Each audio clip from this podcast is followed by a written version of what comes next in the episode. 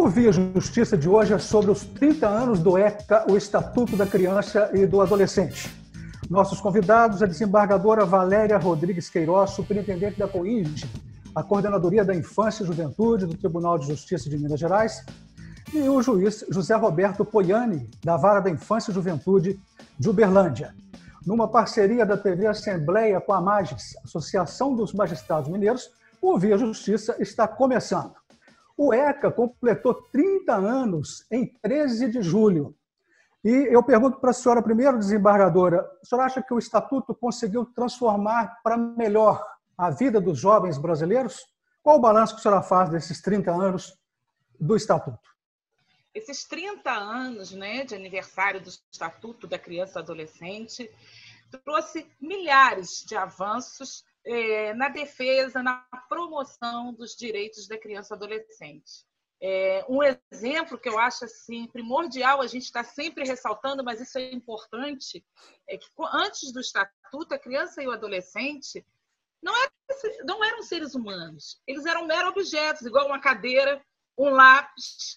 Eles não eram vistos pela lei, pela, pelo poder público, como seres humanos. Eles não tinham direito, eles não tinham voz, é, não tinham deveres também.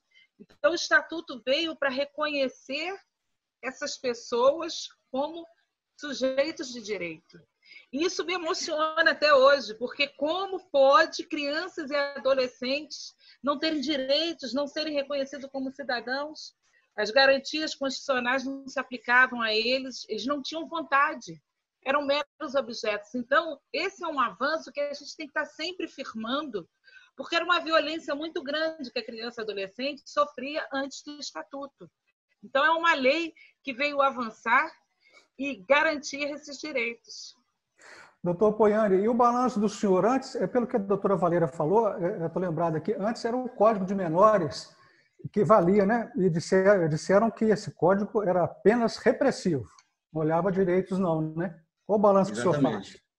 O Estatuto da Criança e Adolescente rompeu com aquela doutrina da denominada situação irregular, em que a criança e o adolescente eles eram objeto de intervenção. E essa intervenção, no, mais das vezes, era apenas no sentido de repressão no, no campo eh, do ato infracional e no campo protetivo consistia em colocá-los em internatos e lá ficando com vínculos familiares rompidos e sem preocupação de mantê-los o Estatuto da Criança e Adolescente veio na onda da Constituição de 1988, rompendo com essa política anterior e trazendo um microsistema específico é, da implementação da doutrina da proteção integral. Nesses 30 anos, muito temos que comemorar. É evidente que ainda temos um longo percurso é, em prol do, da, da garantia dessa proteção integral da criança e do adolescente, mas é uma construção e a gente está nesse trabalho contínuo. A doutora Valéria, a senhora falou, usando a expressão da senhora mesma, é, que teve milhares de conquistas ao longo desses 30 anos, mas eu pergunto, garantiu acesso a uma educação de qualidade, conforme está lá no Estatuto? Olha, o problema, todo mundo coloca o problema da criança e adolescente no Estatuto, num papel, numa lei. Uma lei maravilhosa, tá? uma lei excelente. Agora, o problema não está no estatuto. O problema está no nosso país, que é um país que ainda permeia desigualdade social, financeira. É... Então, o que, que a gente observa? Os direitos que estão no estatuto estão sendo cumpridos pelo poder público? Está sendo cumprido? Não. Mas a responsabilidade não está no estatuto, porque eu nunca vi pessoas transferirem a falta de educação, a falta de saúde, de saneamento básico para um papel. Só aqui no Brasil que fala que a culpa é do ECA. Sendo que essa desigualdade financeira, social, educacional também, ela é proveniente de gestores públicos que desviam nossos dinheiro, o dinheiro da educação.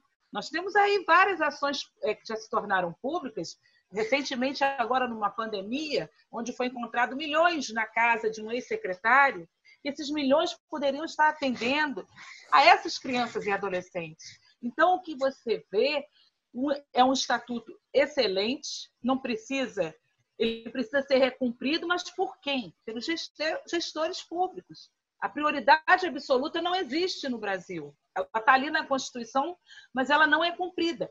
E quando você não é responsabilizado pelos seus atos, pela má administração dos bens públicos, não vai acontecer nada.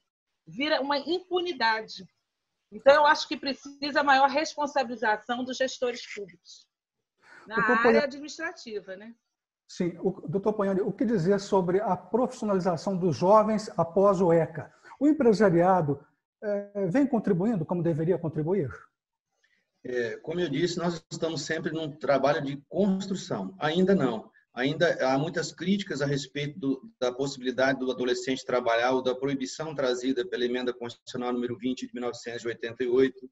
A sociedade ainda tem aquela visão é, de que a criança e o adolescente deve trabalhar desde cedo, de maneira a se formar pessoas que com responsabilidade, quando na verdade o nosso entendimento é de que nos tempos atuais o que a criança e o adolescente precisam é de atendimento integral a todos os direitos consagrados no estatuto, dentre eles a convivência familiar, o direito à escolarização com escola de qualidade, como já mencionado pela desembargadora Valéria, nós temos ainda uma carência muito grande na questão educacional. A, pré-escola, a creche ainda é muito deficitária para as crianças e a primeira infância deve ser atendida com prioridade absoluta, dentro da prioridade absoluta, na medida em que o marco legal da primeira infância, uma lei de 2016, priorizou essa fase importante do desenvolvimento humano, porque é nela que está aí uma das janelas de oportunidade para formar uma pessoa de bem. É, a outra janela de oportunidade é o tempo da adolescência, e é nesse período em que se deve permitir que o adolescente tenha contato com o trabalho, mas com privilégio às políticas e aos programas de aprendizado, de maneira que ele possa não ter que optar entre a escola ou o trabalho. E aí entra a questão desse cenário que nós já trouxemos aqui, a desembargadora já muito bem abordou, o país continua com uma população muito vulnerável, é, uma grande quantidade de jovens ainda vivem às margens dos direitos sociais, como questões básicas, saneamento, é, educação e tantos outros direitos que fazem com que ainda precisemos avançar muito no campo da profissionalização e da escolarização. É, desembargadora, há uma polêmica é, sobre o trabalho dos jovens, que é permitido apenas nos casos de aprendizagem e idade apropriada. A senhora acha que isso deve mudar? O jovem ah, deve trabalhar? Eu vou até fazer uma a complementar a pergunta do Poiane nessa resposta. Primeira coisa, nós temos que distinguir o que é criança e o que é adolescente. Criança é de 0 a 12 anos. Tá? Criança, lugar de criança na escola ou dentro de casa, com a família. Agora, nós vamos falar legalmente de adolescentes, que é na faixa etária de 12 tá? aos 17 anos incompleto. Então, essa faixa etária, a partir dos 14 anos, o estatuto permite que eles trabalhem como jovens aprendizes, não é, Apoiando? Há essa permissão do jovem aprendiz. E aí, quando você pergunta para o Poiane se essas empresas, o que as empresas têm feito, por lei, elas são obrigadas a ter uma cota desses adolescentes fazendo curso é, profissionalizante lá dentro. Tanto que o Tribunal de Justiça de Minas Gerais, em parceria com várias empresas, está acolhendo esses adolescentes para é, trabalharem como fazerem um curso profissionalizante. Então existe sim há uma fiscalização do Ministério Público Federal em relação a isso. O que eu defendo é o existe um decreto hoje que eu não sei o número que proíbe adolescentes de 16, 17 anos de trabalharem, por exemplo, como é, mecânico, que é uma profissão que o jovem gosta. Tudo é insalubre. E fizeram uma lei que é política partidária. Ela não fez voltada para o adolescente, para o adolescente que vive na cidade. A gente, ao invés de se combater a exploração do trabalho infantil, e infantil eu me refiro a criança, isso eu sou radicalmente contra crianças trabalhando no campo, na indústria pegaram isso tudo, jogaram num saco só e o adolescente se vê hoje trabalhando para o tráfico de droga em razão desse decreto. Por quê? Um comerciante não pode botar um adolescente para trabalhar porque é insalubre. Você sabe por quê? Está lá porque ele vai pegar chuva e corre o risco de ele sofrer um acidente de trânsito. E quando seu filho vai para a escola? Ele, ele corre a mesma coisa. Então, o que eu defendo, o que eu quero deixar bem claro, é que esse decreto é um absurdo, ele tem que ser revogado e nós temos que ter uma lei técnica que distingue o que é trabalho infantil, o que é exploração de trabalho infantil e o trabalho do adolescente, a partir dos 14 anos de idade. Respeitada a escolarização, óbvio. O senhor concorda, doutor Poiano, com a desembargadora nesse ponto? Eu concordo que deve-se facilitar o ingresso no mercado de trabalho, mas através da profissionalização.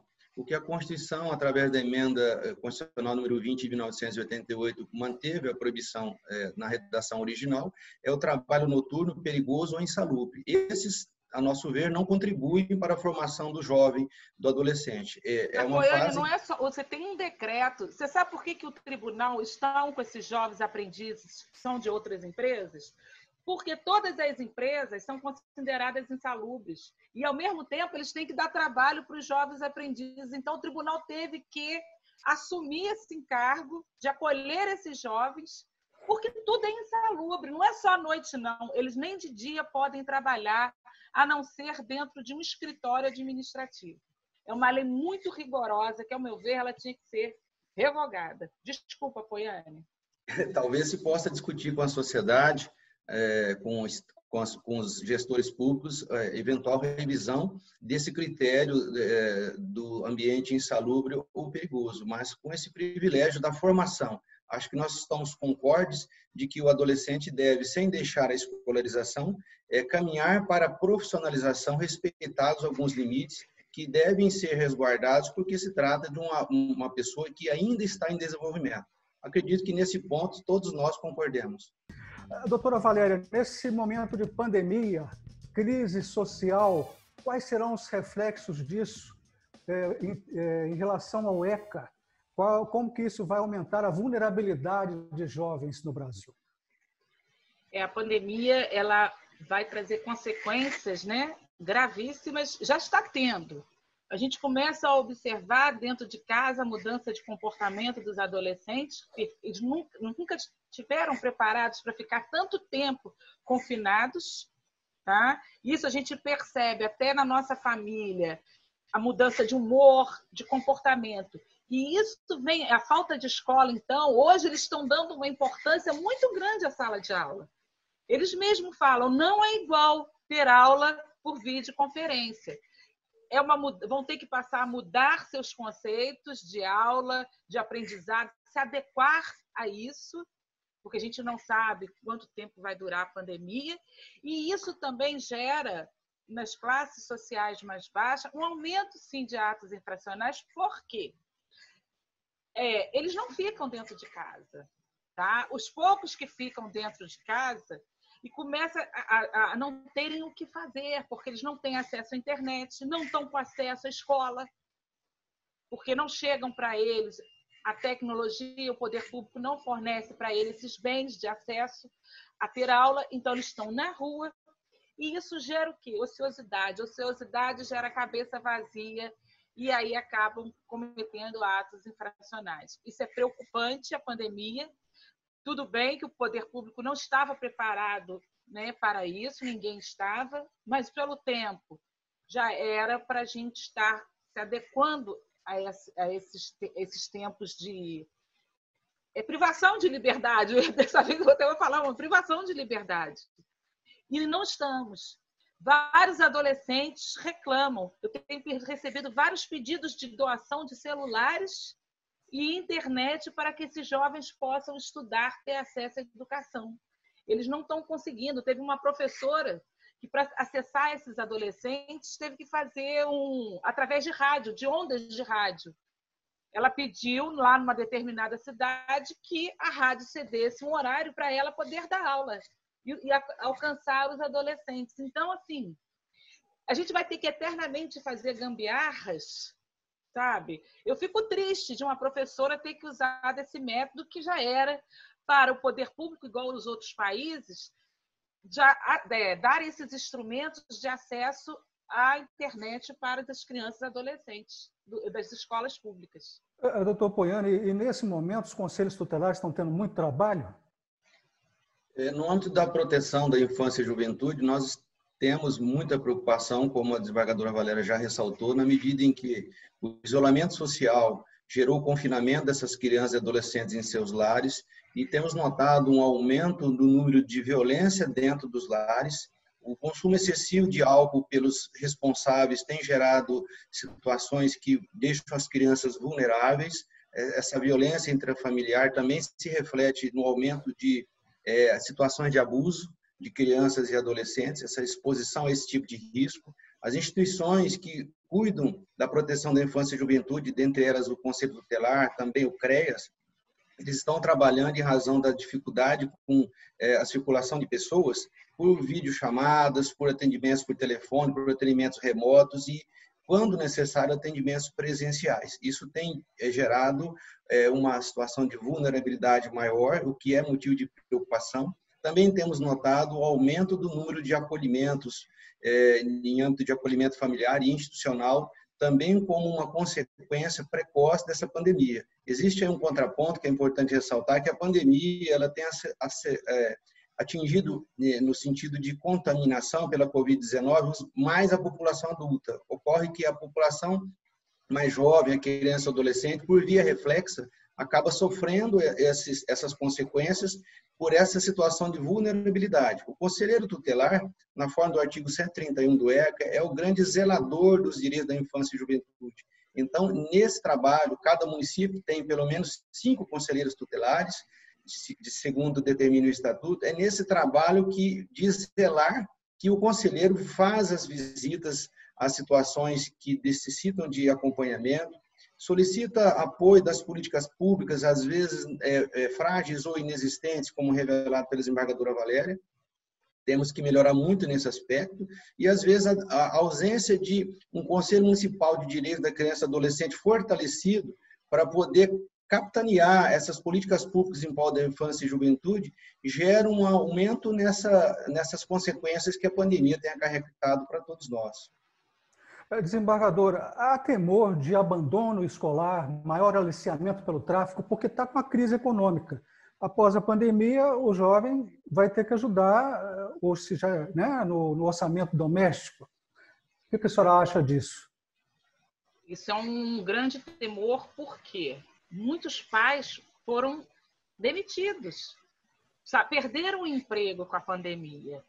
Esses adolescentes são, são mais ainda abertos ao aliciamento para o tráfico.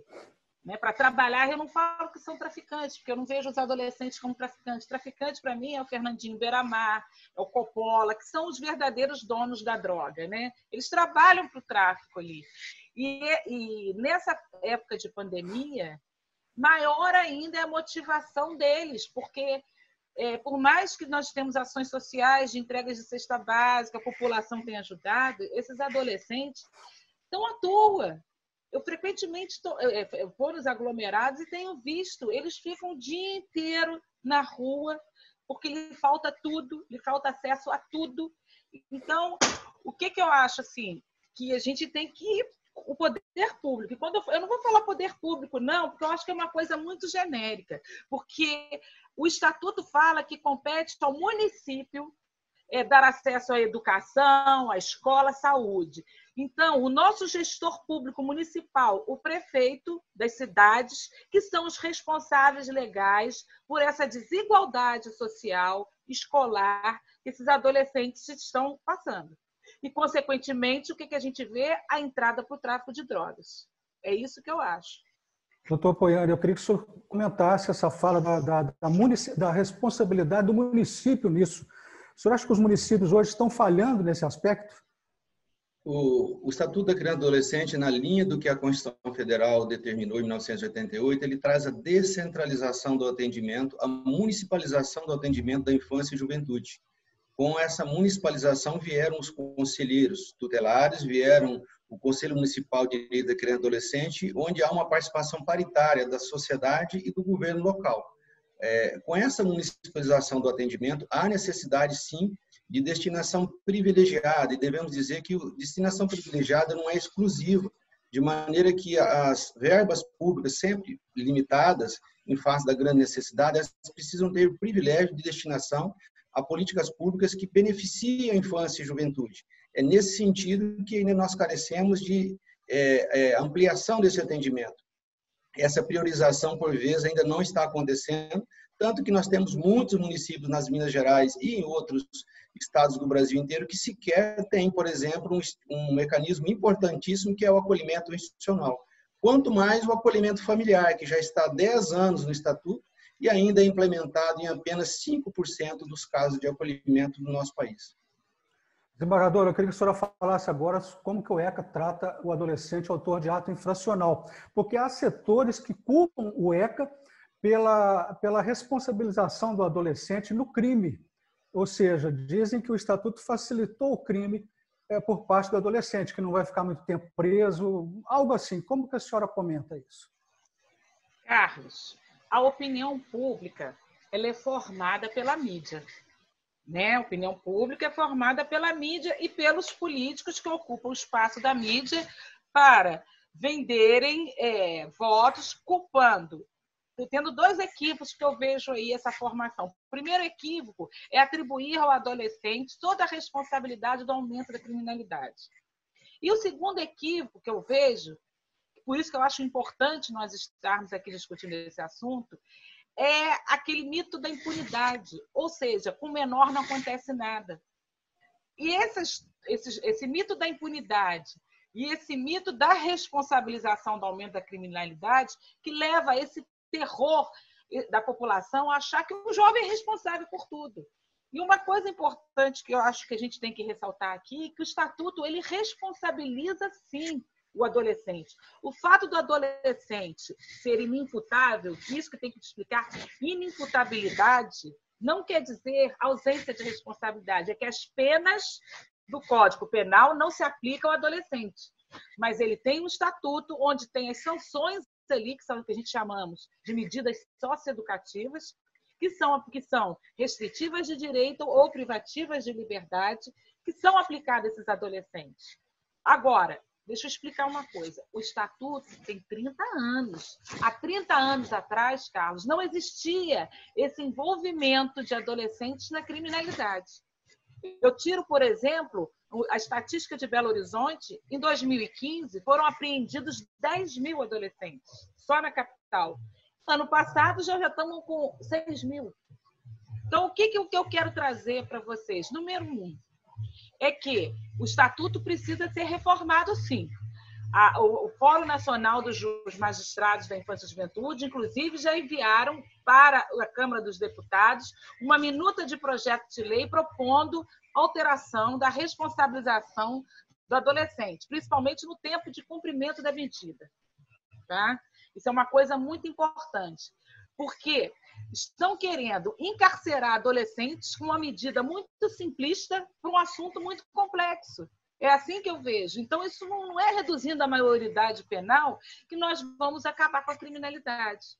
E nós não okay. podemos usar isso como palanque político, tá? Porque as crianças são o futuro do Brasil. As crianças são o presente, Carlos. Nós temos que falar, nossas crianças e adolescentes são o presente do Brasil e não ser usadas na época de palanque de política. Estamos chegando ao final do, do Via Justiça, as considerações finais. Doutor Poiani, os desafios do ECA e o que fazer para evitar retrocessos do ECA? Para evitar retrocessos, precisamos de fortalecer as políticas públicas em prol da infância e juventude. O princípio da prioridade absoluta, é bom dizer, ele se direciona a todos que trabalham com a infância e juventude, dentro do Poder Executivo, do Poder Judiciário, do Poder Legislativo. O legislador já modificou o Estatuto por mais de 30 vezes, desde que ele foi editado em 1990, buscando aperfeiçoá-lo, e tem sido aperfeiçoado, especialmente na área protetiva, de adoção, de convenção familiar, de apadrinhamento afetivo, de gestantes que desejam entregar seus filhos para a adoção. E o Tribunal de Justiça de Minas tem acompanhado esses programas com programas que vão de encontro com essa necessidade. O que nós precisamos também é ressaltar a necessidade de que os magistrados que atuam na infância e juventude também priorizem em suas atividades eh, diárias o atendimento de processos ligados à infância e juventude, com a necessária celeridade que a lei nos impõe. Dessa forma, nós vamos evitar retrocessos, vamos amadurecendo para que as conquistas sejam cada vez mais fortalecidas. Desembargador, rapidamente, a senhora. Eu vou ser mais radical, Carlos. Eu vou aproveitar e pedir que a instituição do Ministério Público é, seja mais enérgica, porque já se passaram 30 anos, 30 anos para cumprir a lei, eu acho que é muita chance que já foi dada aos prefeitos. E agora nós temos uma lei que o descumprimento do estatuto gera violência institucional. Porque quando você pratica ações de omissão ou de ações que não são voltadas, então eu conclamo o Ministério Público ligar com ações de responsabilização administrativa e criminal contra os prefeitos que não cumprem o Estatuto da Criança e do Adolescente, não priorizam os direitos da criança e do adolescente. Muito obrigado senhora, muito obrigado ao senhor pelas participações. O Via Justiça de hoje termina aqui. Nós conversamos com a desembargadora Valéria Rodrigues Queiroz, superintendente da COINGE, a Coordenadoria da Infância e Juventude do Tribunal de Justiça de Minas Gerais, e com o juiz José Roberto Poiani, da Vara da Infância e Juventude de Uberlândia. Obrigado por sua audiência. O Via Justiça é uma parceria da TV Assembleia com a Magis, Associação dos Magistrados Mineiros, e até o nosso próximo programa.